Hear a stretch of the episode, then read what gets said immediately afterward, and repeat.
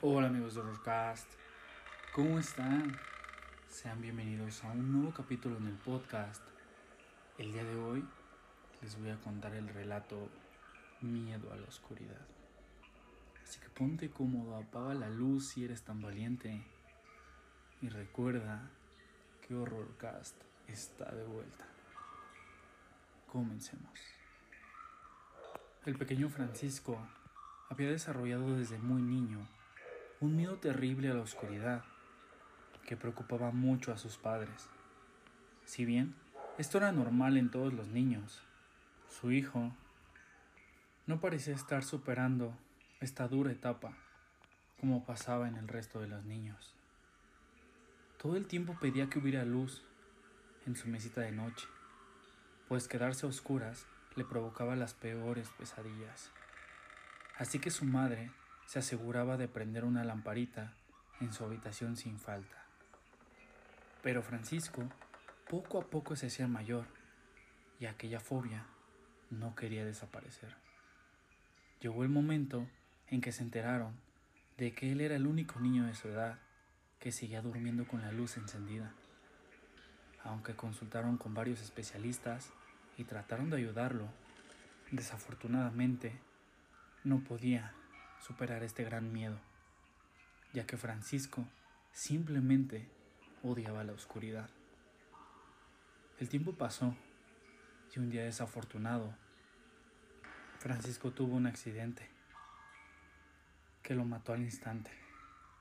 Destrozados, sus padres decidieron hacer un funeral y darle sepultura.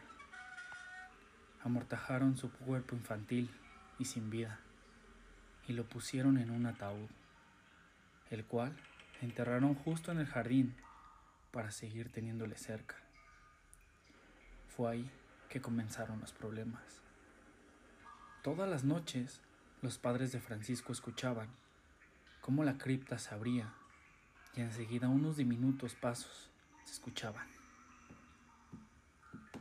Su terror aumentaba cuando al asomarse por la ventana veían que efectivamente la tumba estaba abierta de par en par. El ataúd seguía ahí, pero por más que cerraran la cripta, esta volvió a abrirse a la siguiente noche.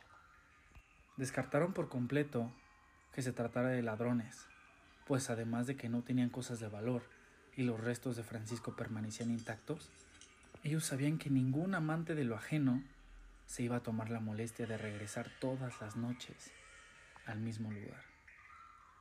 Decidieron entonces llamar a un investigador de lo paranormal, que colocó monitores en el jardín y esperó hasta ver algo. El hombre le mostró a la preocupada pareja cómo la cripta se abría sola por las noches, aunque no se veía que nadie saliese de ahí. Pero los pasos pequeños seguían escuchándose, seguidos de un escalofriante y casi imperceptible llanto. Ellos lo reconocieron y afirmaron que era la voz de su hijo. La madre de Francisco comprendió lo que ocurría de repente. Aunque su hijo se había marchado para siempre, aún en el más allá, le tenía miedo a la oscuridad. Y la cripta era el lugar más oscuro para él. Ya no tenía su lamparita de noche para sentirse seguro.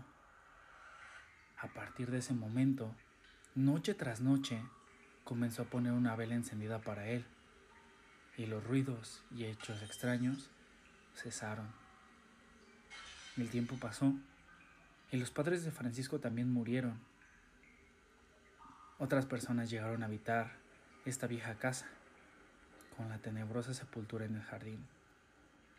Y ellos juraban que algunas veces en medio de la noche sus puertas se abrían y lograban escuchar un llanto amargo e infantil de un niño que buscaba a sus padres y un poco de luz. Dime, ¿le tienes miedo a la oscuridad? Cuéntanos todas tus experiencias paranormales o incluso si alguna vez has visto o escuchado algo en la oscuridad. Muchísimas gracias por escuchar el relato del día de hoy. Y no olvides que Horrorcast está de vuelta. dime, ¿estás listo para el horror?